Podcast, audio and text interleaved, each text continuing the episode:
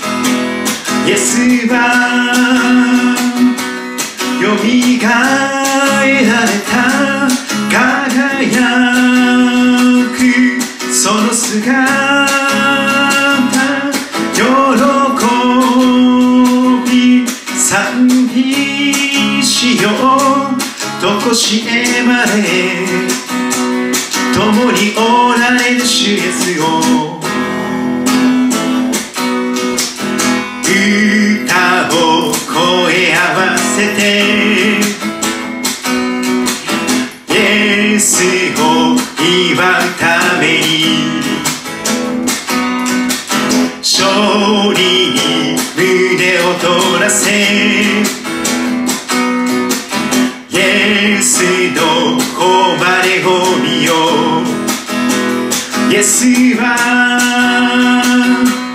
よみがえられた輝くその姿喜び賛美しよう。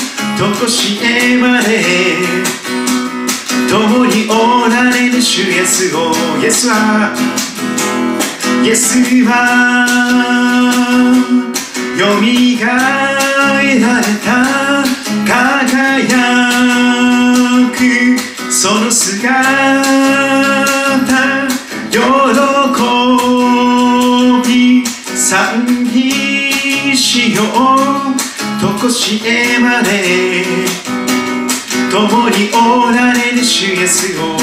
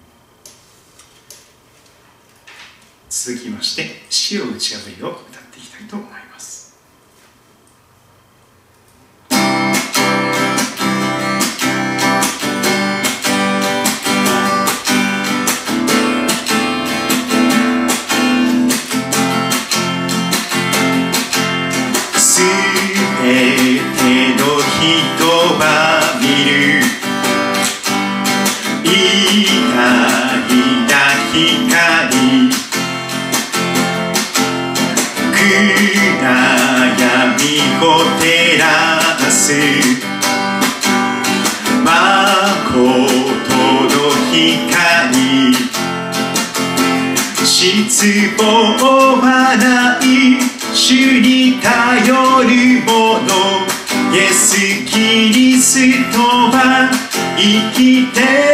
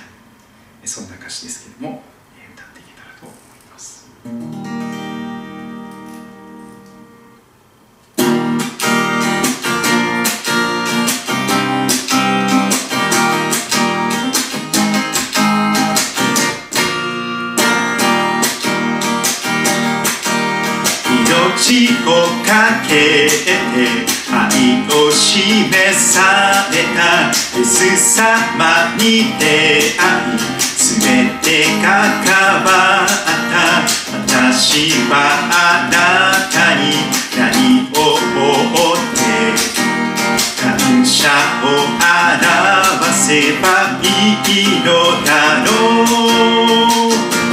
ヤヒルのように輝きながらあなたの愛を伝えたいイエス様のように輝き続ける世の光にしてください。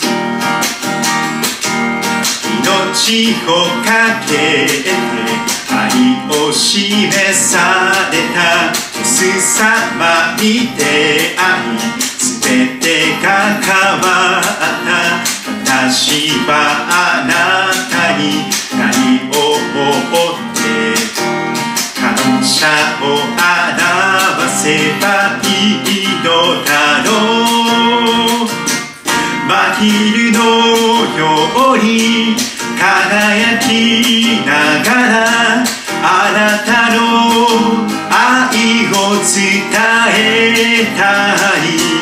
イエス様のように輝き続ける世の光にしてください。真昼のように輝きながらあなたの愛を伝えたい。イエス様のように輝き続ける。世の光にしてください。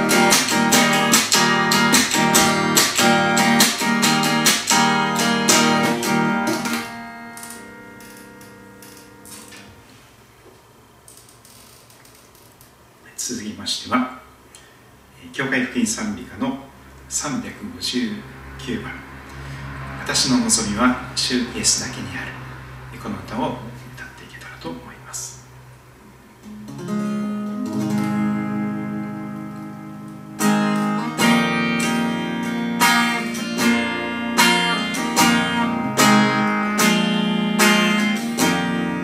私の望みは主イエスだけにある揺るがぬ礎誠の光よその高き愛ととこしえの平和誠の慰めすべてのすべてよ。この世に来られた。神の一人子は恵みと誠に満ちておられる主。十字架の苦しみ。神の怒りをその身に追われて人救われた闇よりさまよう世界を照らして輝く栄光イエスのよみかえり主イエスの勝利に死の棘おられて尊い血潮は私をあがなう恐れは消え去り罪は許された私の歩みは見ての中にあるこの身をイエスより離すものはない終わりの時までイエスにより頼むこの身をイエスより離すものはない。終わりの時までイエスにより頼む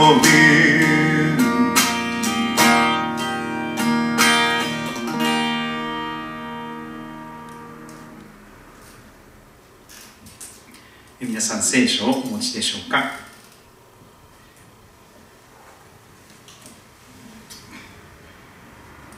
今日もですねゴスペルグッドニュース良い知らせと言われている聖書のメッセージに耳を傾けていきたいと思っております。今日は旧約聖書のエゼキエル書。エゼキエル書の37章を開いていきたいと思っております。旧約聖書エゼキエル書後ろの方の預言書と言われるところですけれどもエゼキエルの37章聖書をお持ちの方はお開きください。エゼキエル書37章の1節から14節。今日はこの箇所から生き返らせる働きという題でメッセージを語らせていただきたいと思っております。いつものように起承転結で4つ ,4 つの部分に分けて語っていきたいと思いますがまずお祈りを捧げていきたいと思います。天のお父様今週もそれぞれの歩みがここまで守られまして金曜日の夜を迎えることができましたことを感謝いたします。しばしの間静まって聖書を通して語られているあなた様の御声に耳を傾けたいと願っています。どうか私たちの耳を開いてください。あなたの御声をしっかりと聞き取ることができますように。そしてあなたの御声によってその息吹によって死んでいたようなものが生き返ることができるようにあなたが息を吹き込んでくださいますようにお願いいたします。私を目が見えない私たちです。どうか主を心の目を開いてください。目から鱗の体験をさせてくださってイエス様が主であることまたイエス様が救い主であることをそのイエス様にしっかりとそのイエス様をしっかりと見ることができますようにお導きくださることをお願いいたします。そして信仰の創始者であり完成者であるイエス様あなたから目を離すことがなく神様はこの人生の荒波を乗り越えていくことができますように導いてくださることをお願いいたします。主をお語りください。主もでは聞いております。愛する主イエス・キリストのお名前を通して祈ります。アーメン。生き返らせる働き気象点結で見ていきたいと思っております。エゼキエル書37章まず1節から3節木の部分を読み出します。主の御手が私の上にあった。私は主の霊によって連れ出され平地の真ん中に置かれた。そこには骨が満ちていた。主は私にその周囲をくまなく生き巡らせた。見よその平地には非常に多くの骨があった。しかも見よそれらはすっかり干からびていた。主は私に言われた。人の子よこれらの骨は生き返ることができるだろうか。私は答えた。神主よあなたがよくご存知です。預言者エゼキエルが主の御手に導かれて主の霊によって連れ出された場所は平地の真ん中でありました。ちょうどこの杉戸町がそのような場所かもしれません。関東平野という日本一広い平野のど真ん中の、辺りにあります。ほとんど坂がありません。見渡す限り、平地です。そしてですね晴れた日には筑波山とかあるいは日光の連山あるいは富士山が見えていくのですけどもそれは本当に広い広い関東平野のど真ん中であります。エゼキエルは平地の真ん中にだらっ広い平野の真ん中に置かれたのです。そしてその場所はどういう場所かといいますと骨が満ちていたと書かれております。そして主はエゼキエルにその周囲をその平地の周囲をくまなく生き巡らせたとあります。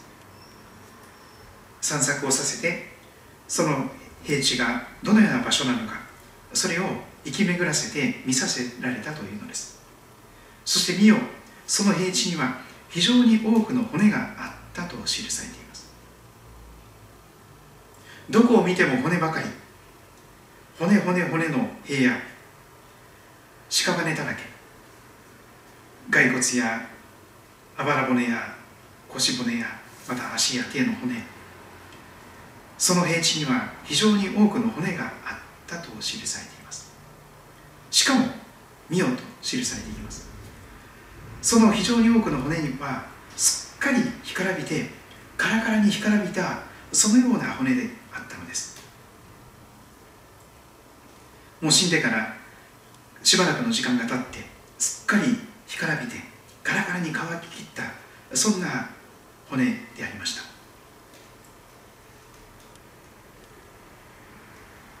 主は私に言われたと3節で続きます。そのような見渡す限り一面人の骨骨骨骨しっかり干からびた骨そのような平地のど真ん中でエゼキエルに主なる神様はこう問いかけられます。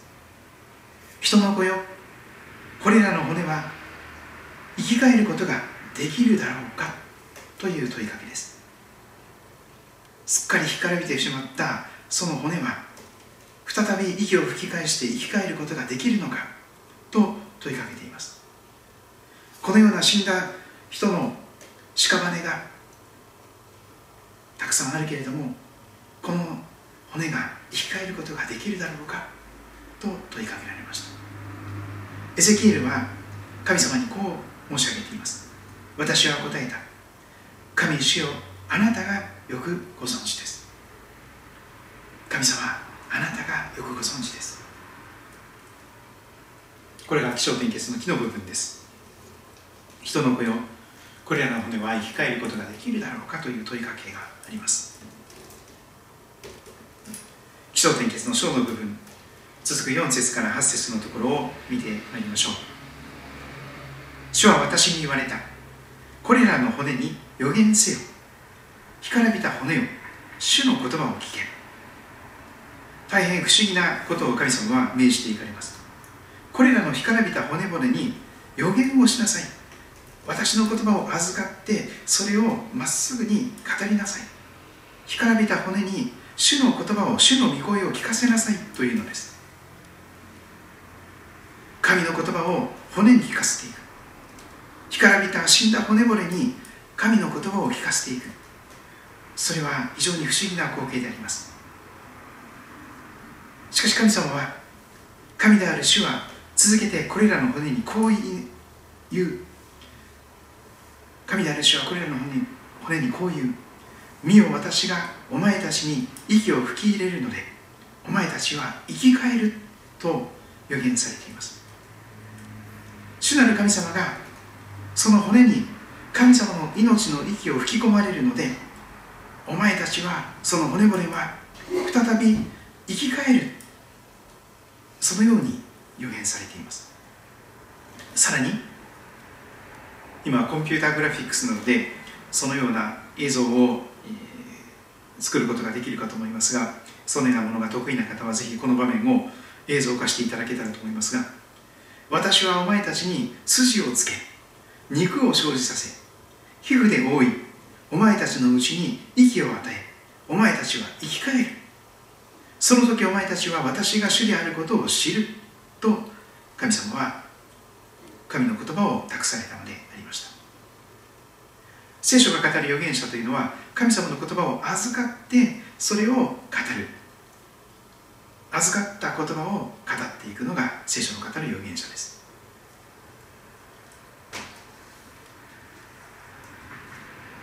私がお前たちに息を吹き入れるのでお前たちは生き返る。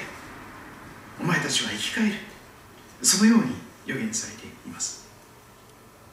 エゼキエルはその言葉を命じられた通りに骨に向かって語ります。骨に向かって予言します。骨に向かって神の言葉を語るのです。そうしますと本当に驚くべきことが起こります。私が予言していると神の言葉を語っているとなんとガラガラと音がしてガラガラガラガラと音がしてその骨が集まっていくのです。そして骨と骨が互いにつながっていくのです。そして私が見ているとなんとその上に骨の上に筋がついていきます。筋肉がそして肉がついていきます。そしてその上に皮膚がその上をすっかり覆っていきます。つまり私たちのこの生身の肉体と同じような骨だけのしかも骨がバラバラになっていたのが骨が互いにくっついてさらにそこに筋が筋肉ができてそしてそこに肉が、えー、ついてそしてその全体を皮膚が覆っていく。すっかりと皮膚が覆っていく。そしてこの生身の肉体が回復していく。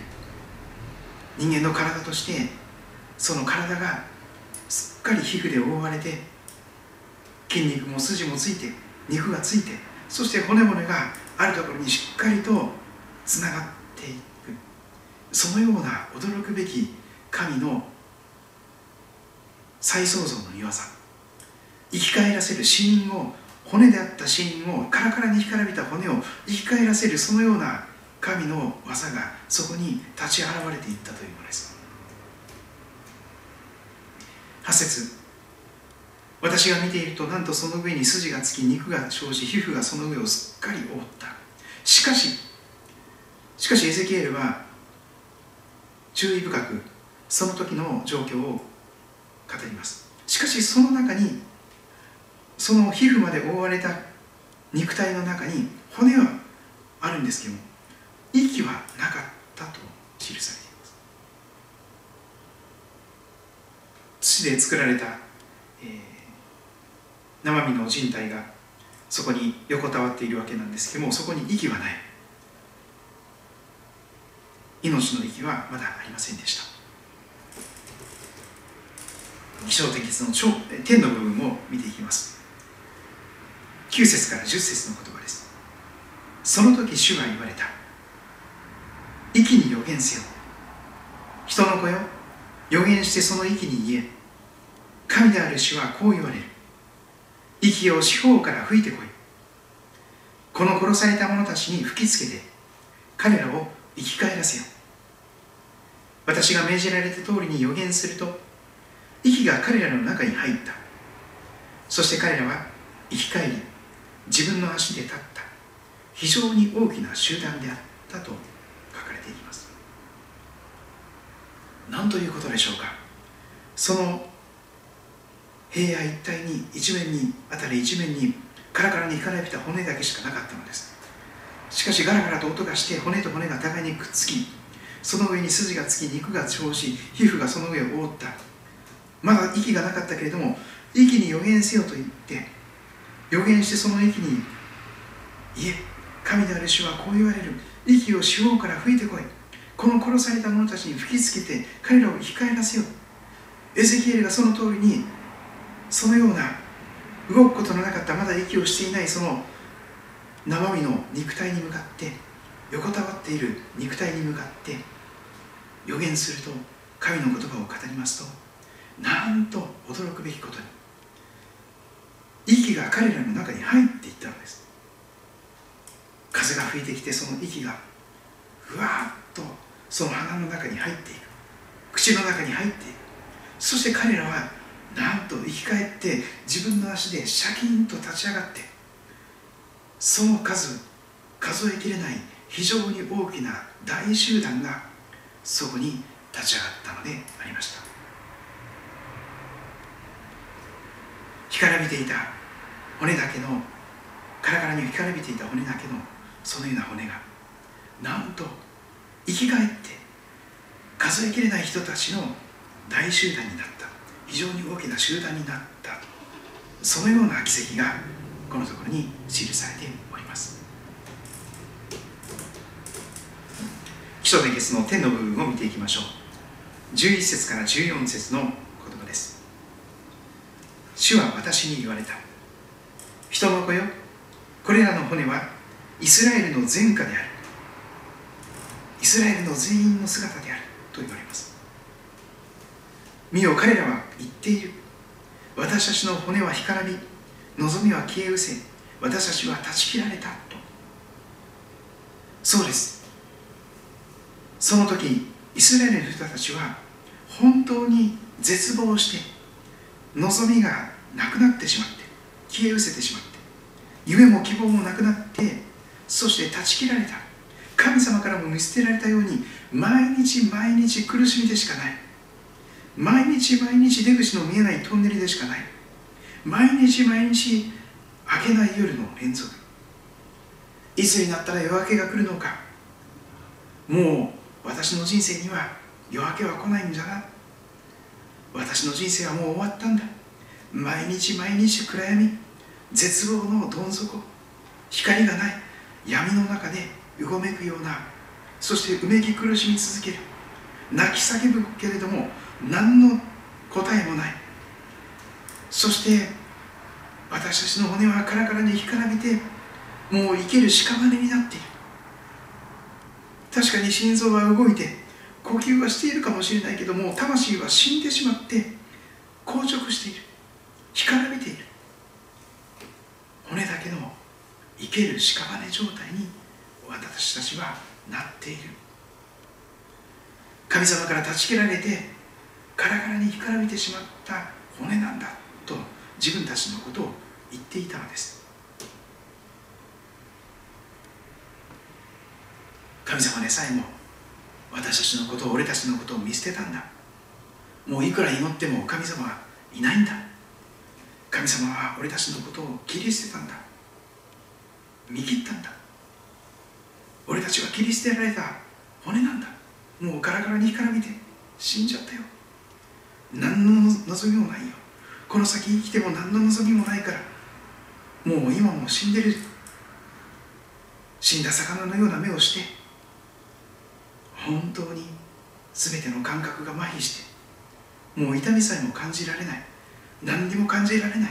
そのような生ける屍状態なんだよ。と彼らは絶えず毎日続く悪夢のような苦しみの連続の中で私たちの骨は干からび望みは消え失せ私たちは断ち切られたと口々に言っていたのでした。それゆえ予言して彼らに言えと神様はおっしゃったんでした。神である主はこう言われる。私の民よ私の民よ。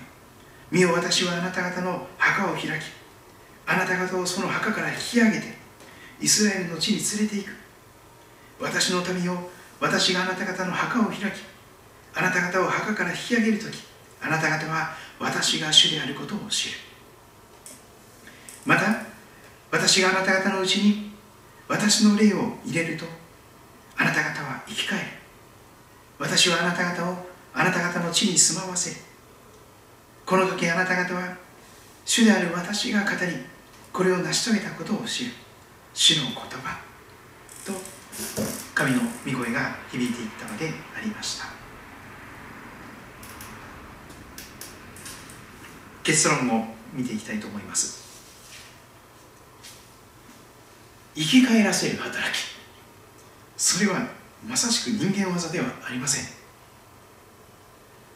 どんなに素晴らしい日本一世界一のお医者様であったとしても死んだ人を生き返らせるということはできないでしょう、まあ、心臓止まってすぐの方はですね AED をやったりとかですね、え、心臓マッサージをやったりとかいろいろなことで心肺停止になった人をでもわずかな少し前にそれが心臓が止まったとか呼吸が止まったという方であるならばある程度生き返らせることもできるでしょう。しかし本当に心臓が止まってしまって呼吸が止まってもう体が冷たくなってしまった。死後硬直が起こってしまった。そしてそれだけでなくて火葬場で焼かれてそして骨だけになってしまって白い骨だけ灰になってしまった。そのような人を生き返らせることができるお医者さんはいらっしゃいません。いらっしゃいません。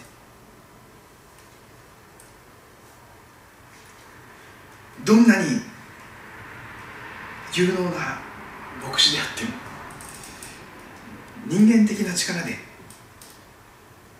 生き返らせる死んでいる人を生き返らせるなんていうことはできないのです。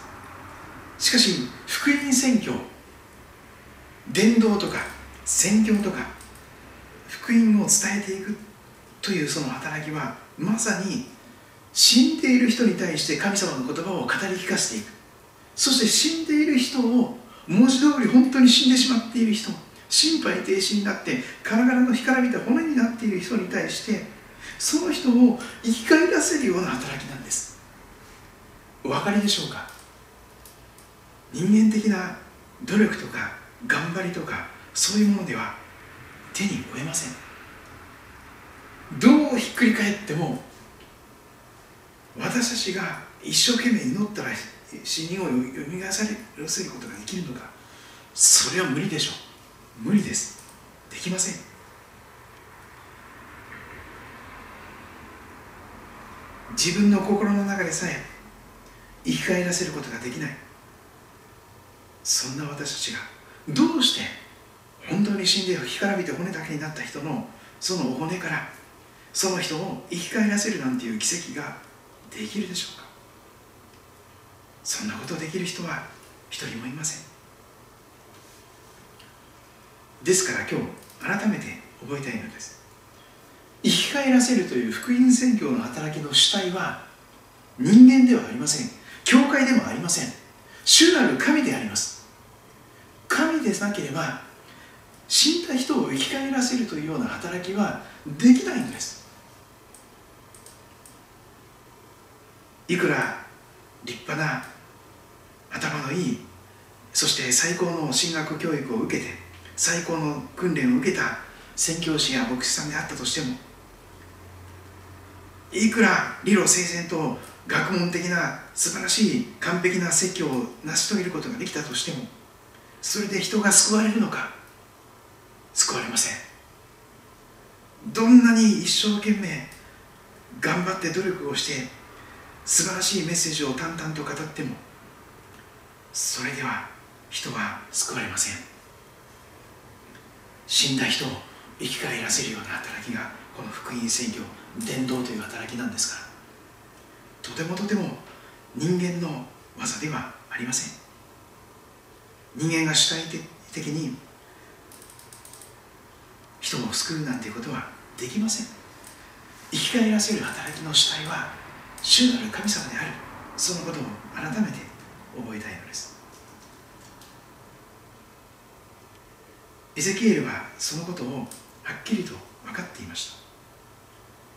これらの骨は生き返ることができるだろうか。エゼキエルは答えました。主よ神主よあなたがご存知です。私たち人間にはとてもとてもできない芸当でありますがでも神である主主であるあなた様ならばそのことをおできになる。人にはできないことがあなた様にはおできになる。あなた様のお心一つでこれらの骨が生き返ることができる。それはまさにあなた様がよくご存知でありますよねとエゼキエルは神様に答えたのでありました。主体は主なる神様。しかし聖書を見ますと全知全能である神様なのに神様だけでこの生き返らせる福音宣教の働き全世界を再び新しく作り変えていく再創造の働き神の国を広げていくその働きを神様だけでなさろうとしていることはありません。なぜか不思議に力のない無力などうすることもできない弱い無力な私たちをあえて神様は担い手として生き返らせる働きの担い手として選んでくださり召し出してくださりそして私たちを用いて担い手として用いてそしてこの救いの働き生き返らせる死人を生き返らせる働きを私たちに担わせてくださるということが聖書全体が語っていることであります。担い手である私たち教会またクリスチャンキリスト者と呼ばれる一人一人。その私たちがもしも真剣に取りなしの祈りを捧げ始めるならばどうなるでしょうか？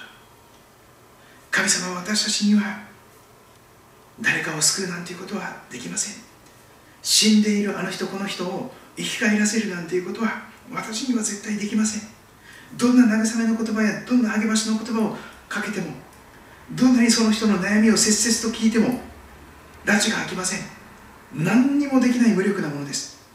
ただその人がもがき苦しみ続けるのを見ていることしかできません。本当に私は助けたいけれども助けられない。本当にどうしようもない弱い救うことができない愚かなものであります。だから神様何とかしてくださいと自分たちの無力さを知っているからこそ真剣に神様に祈る。祈りの原点は自分の無力さに気づくということであります。自分で自分を救うこともできない。死んでいる自分の魂を生き返らせることさえできないのであれば死んでいる誰かの魂を生き返らせるなんていうことは全く不可能なことに取り組むということでしょう。何時間何百時間何千時間その人から話を聞いてあげてもそんなことでその人が救われることは決してないでしょう。単なる気休めしかないでしょう。まだ何度でも元の木阿弥で同じことの繰り返しです。その人自身が神様によって変えられない限りはどんな人がどんなにその人に寄り添おうとしても無理なのです。寄り添えないのです。その人が固く心を閉ざしていてそして表面的には取り繕って大丈夫な人を演じ続けていますか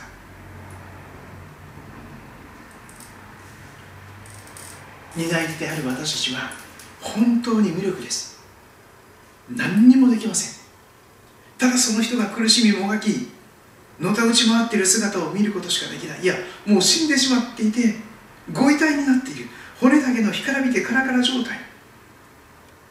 まさに生ける屍に対してどんなに人間的な言葉を語ってもそれはどうしようもないことでしょう。しかしもしも私たちが自分の無力さに気づいてだからこそ心を尽くして主なる神様に寄りすがっていく。神様私にはあの人を救うことができません。神様あの人を助けることができません。ああ本当に死にたい死にたいと思っている人をあの人を死からその思いから助け出すことができません。神様なんとか。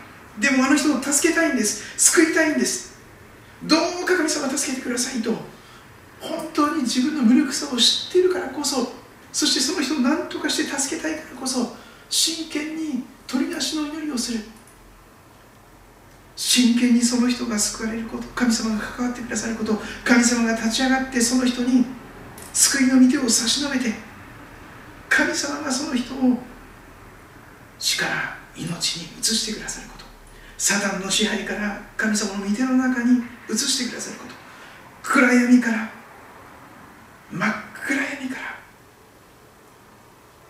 光あるところに暗闇から光に移してくださることを切に取りなして祈る。その人のことを自分のことのように真剣に祈る。そんな祈りを捧げていくならばどうでしょうか。そして干からびた骨に祈りの中で与えられた神様からの言葉を預かって語るならばどうでしょうか。自分が紡ぎ出した自分が考え出した言葉じゃない。人間的に一生懸命考えてこんな励ましの言葉なら少しは助けになるかなって言って自分で考え出した言葉じゃない。人間的な思いや考えでもない。神様から預かった神の言葉を語るならばどうでしょうか。聖書を通して今も切々と語られている生きて生きて働かれる神の今ここで絶えず私たちに語りかけておられるその生ける神様からの御声をその神の言葉を聞きその言葉を預かってその言葉を語るならばどうなるでしょうか。まさに聖書は書き記された神の言葉であります。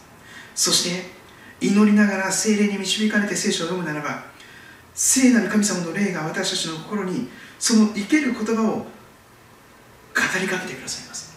聖書の言葉が立ち上がって立体的に響いてくるのです。そしてまず私たちの心が生き返るのです。早く死にたい死にたい。何の希望もない。何の夢も望みもない。俺の人生も終わったんだ。早く死にたい死にたいと思っていた人がそこから解放されていく。生き返っていく。生ける屍であったものが死んだ魚の目をしていた人がもう一度生き生きとした目を取り戻す。神様によってまず内側が魂が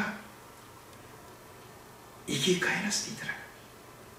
そのような奇跡の中で自分自身が神の言葉によって生き返ることができた人であればその自分が聞いた言葉自分が生かされたその言葉を語っていくならばその時その神の言葉が死んだ骨を生き返らせることができるのです。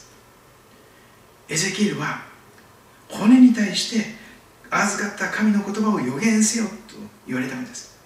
それでそんなバカなことをしても無理でしょうと諦めないで信仰を持って信頼を持ってバカ正直に死んだ屍に対してカラカラに干からびた骨に対して神の言葉を語ったのです。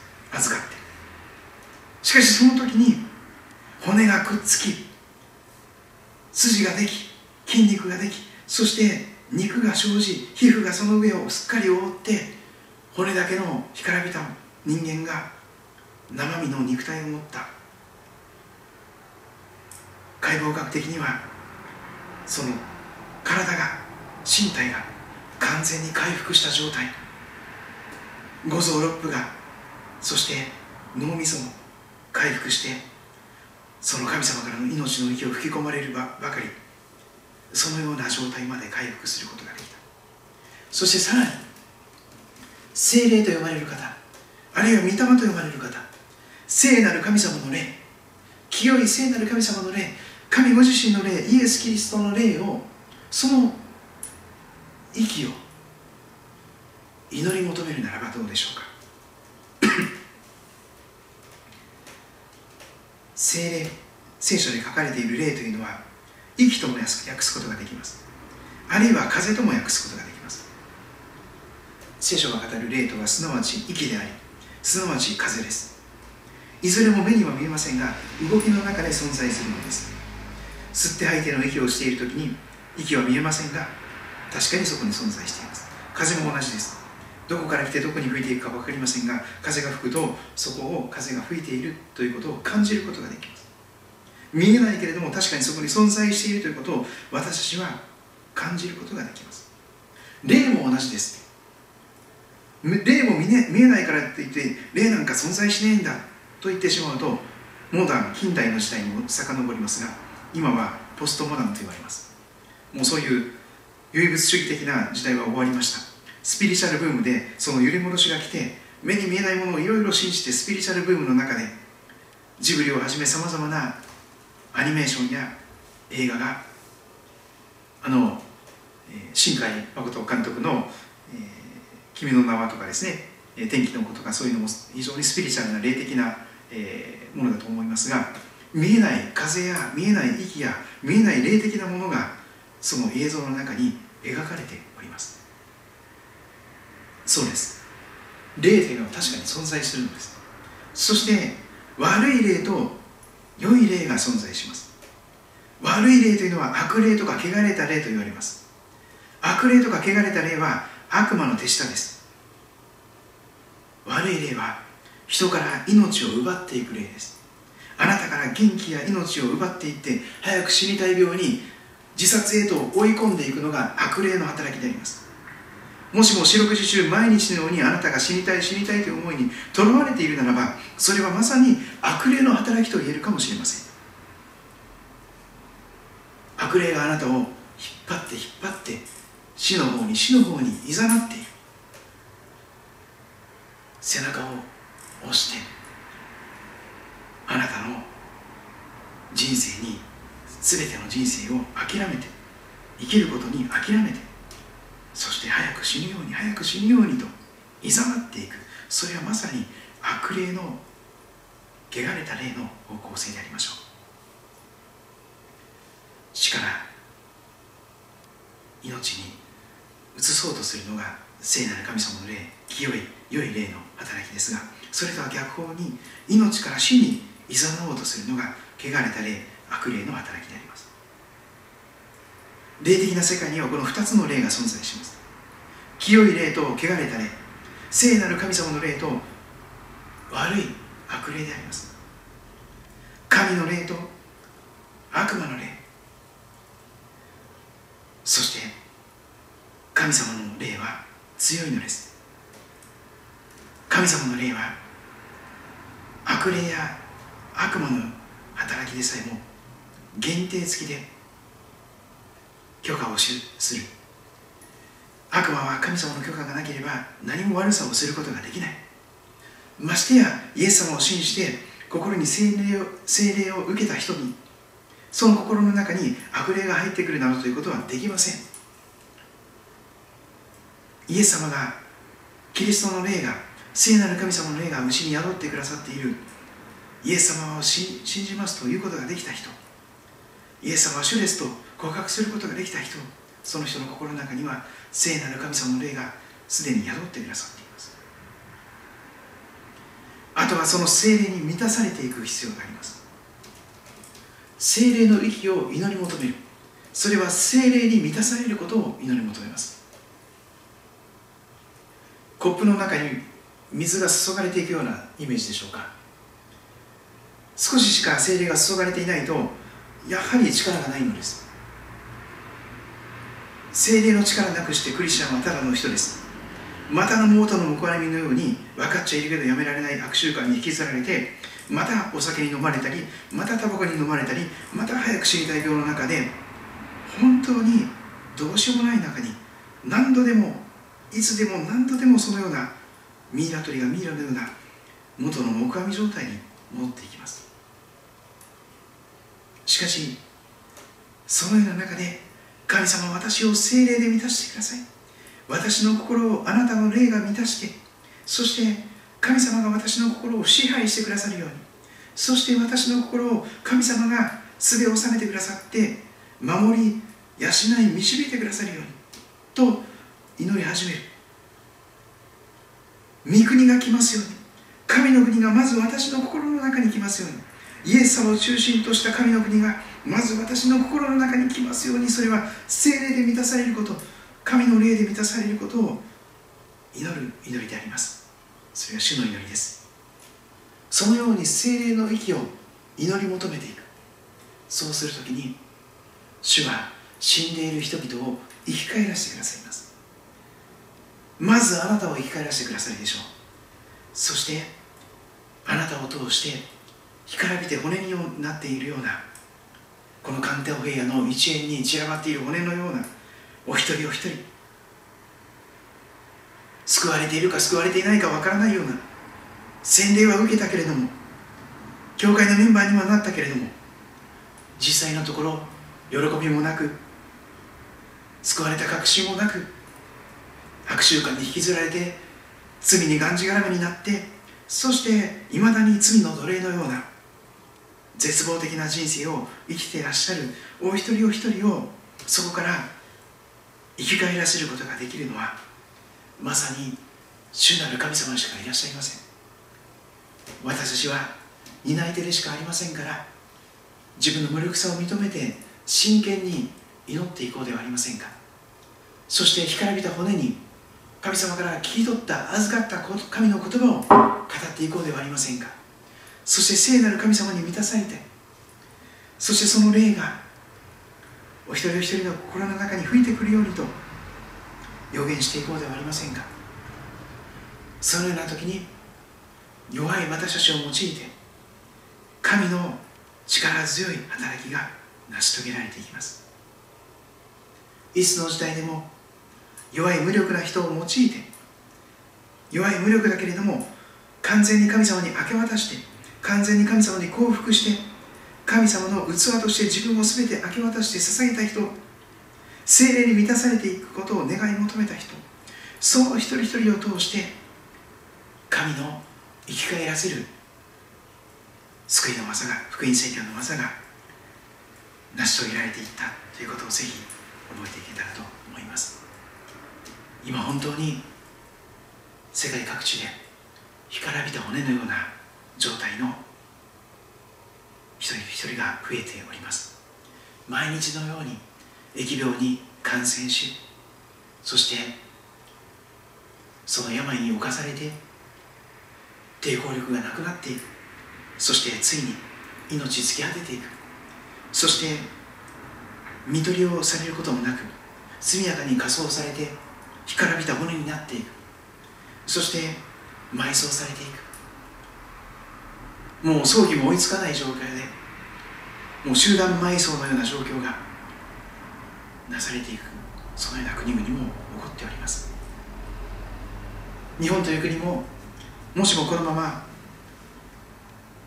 8割以上の人たちが不要不急の外出を控えるということが実現されなければ爆発的な感染の中で毎日のように何千人何万人という人たちが爆発的に感染してまさに死に至る病の中でたくさんの文字通り干からびた骨が骨だらけの関東平野になってしまう危険があります。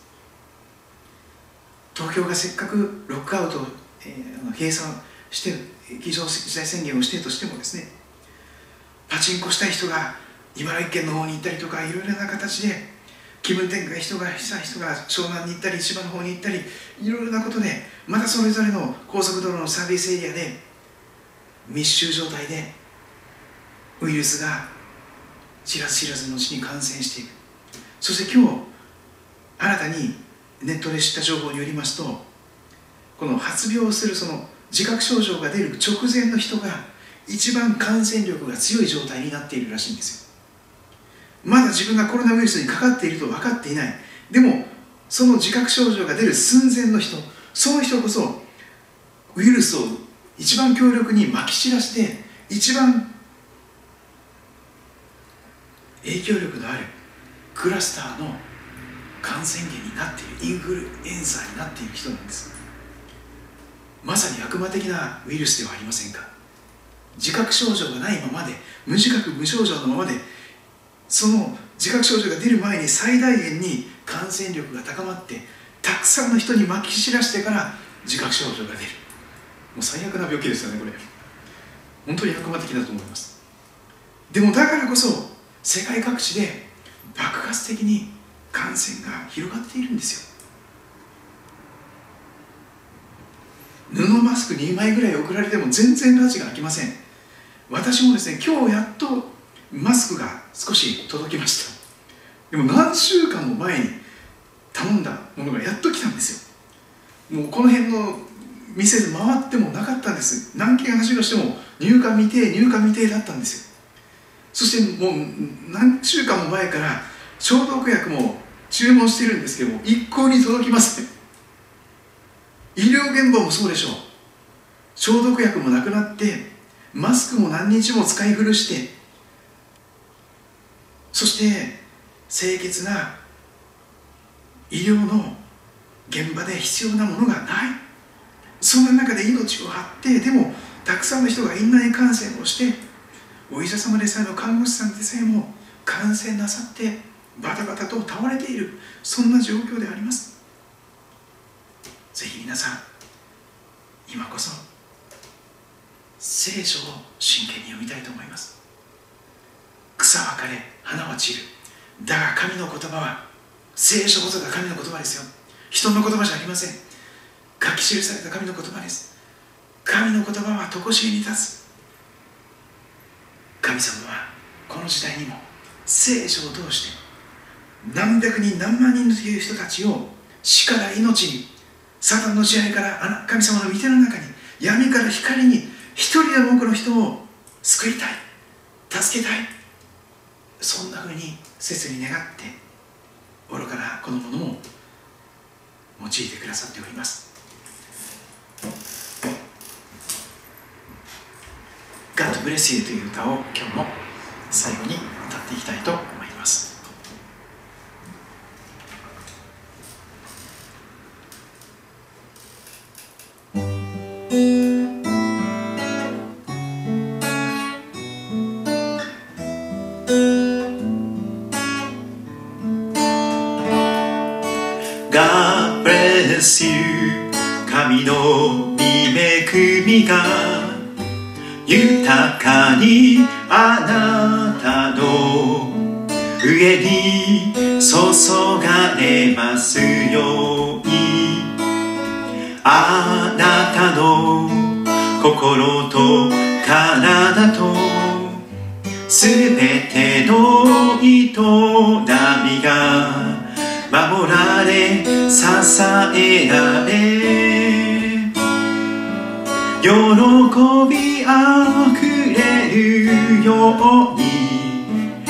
私は祈ります God bless you God bless you God bless you God bless you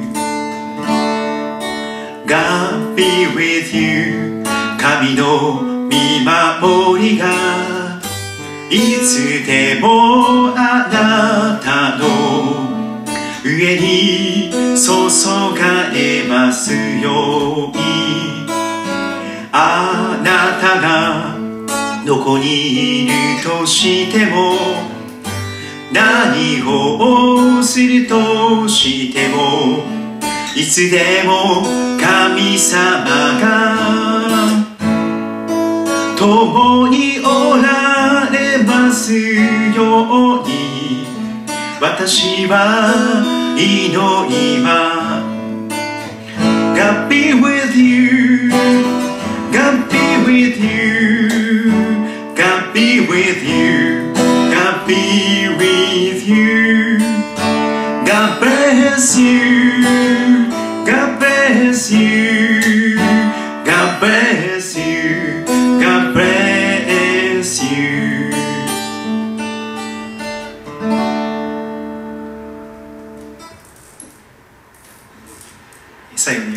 して終わっていきたいと思いますが日曜日、え杉戸キリスト教会は先週からオンラインの礼拝にしています。集まることは控えております、えー午前10時半から杉戸キリスト教会のホームページにて、えー礼拝の動画と音声を配信いたします。